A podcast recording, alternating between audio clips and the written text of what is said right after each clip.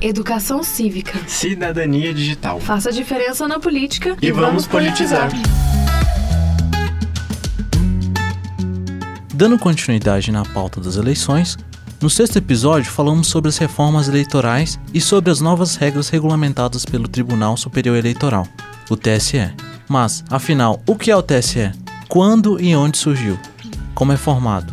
E onde posso saber mais sobre esse sistema tão importante e necessário?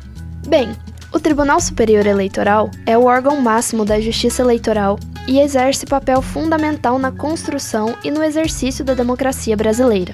Essa instituição, juntamente aos tribunais regionais eleitorais, aos TRS, às juntas eleitorais e aos juízes, compõem a Justiça Eleitoral brasileira. Foi o decreto número 21.076 de 1932 que instituiu a criação do Tribunal Superior de Justiça Eleitoral, com a primeira sede no Rio de Janeiro, capital do Brasil na época. Com a extinção da Justiça Eleitoral no período Vargas, o TSE ficou inativo até 1945. Retomadas atividades e já em 1960, o órgão foi instalado em Brasília, a nova e atual capital federal. Quanto à estrutura, a Corte do Tribunal Superior Eleitoral é composta por sete ministros. Três são originários do Supremo Tribunal Federal, dois do Supremo Tribunal de Justiça e dois advogados, representantes da classe dos juristas. O TSE é presidido por um ministro oriundo do STF e a Corregedoria Geral da Justiça Eleitoral é exercida por um dos ministros do STJ. Essa composição diversa é interessante, já que agrega também representantes de esferas diferentes do poder legislativo. Outra consideração importante é que cada ministro é eleito para um biênio, sendo proibida a reeleição consecutiva. Essa rotatividade tem o objetivo de manter o caráter apolítico dos tribunais e a isonomia nas eleições. Os magistrados da justiça ou os interessados em direito eleitoral ainda usufruem da escola judiciária eleitoral cuja missão é realizar a formação especializada e contínua para essa área de atuação. Resumindo, não é pouca coisa, não. Exige muito conhecimento e responsabilidade. O Tribunal Superior Eleitoral, como guardião da democracia, dispõe de vários mecanismos para garantir a justiça eleitoral.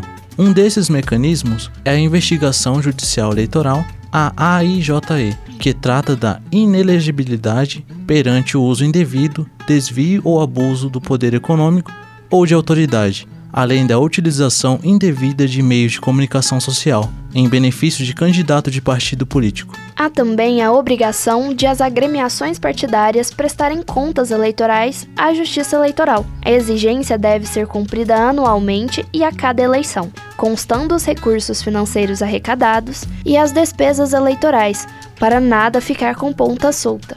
E todas as demais informações e particularidades que confirmam a tamanha importância que o TSE representa para a justiça eleitoral brasileira, podem ser encontrados no Museu do Voto. Criado em 2010, tem a finalidade de pesquisar, de preservar e de difundir a história eleitoral do Brasil e desenvolve diversas atividades educativas e expositivas.